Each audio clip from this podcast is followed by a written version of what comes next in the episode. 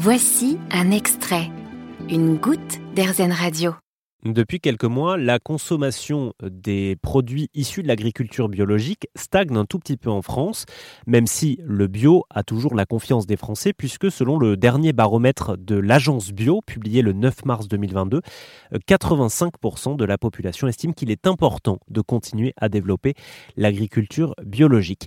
Euh, ce manque de confiance peut notamment s'expliquer par un manque d'information sur ce qu'il y a derrière le bio, un manque d'information, mais aussi une certaine défiance qui peut être expliquée notamment par l'enquête de l'ONG Foodwatch qui date de 2021.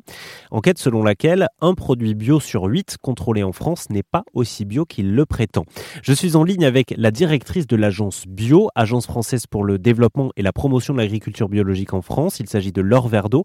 Euh, Laure, comment est-ce qu'on peut expliquer, malgré tous les contrôles effectués sur les produits alimentaires issus de l'agriculture biologique, comment peut-on expliquer qu'il y a encore certains qui passent à travers les mailles du filet? Ah, alors, le taux de fraude, en fait, du bio, euh, il n'y a, rien de significatif euh, il n'y a pas plus de fraude en bio, au contraire.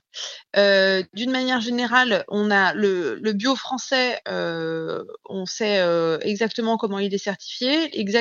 La même chose pour les pays avec lesquels on a des accords d'équivalence. Et sinon, il est contrôlé par des organismes certificateurs, là-bas ou ici. Donc, notre meilleure garantie, c'est que chez nous, les organismes certificateurs, ils sont indépendants.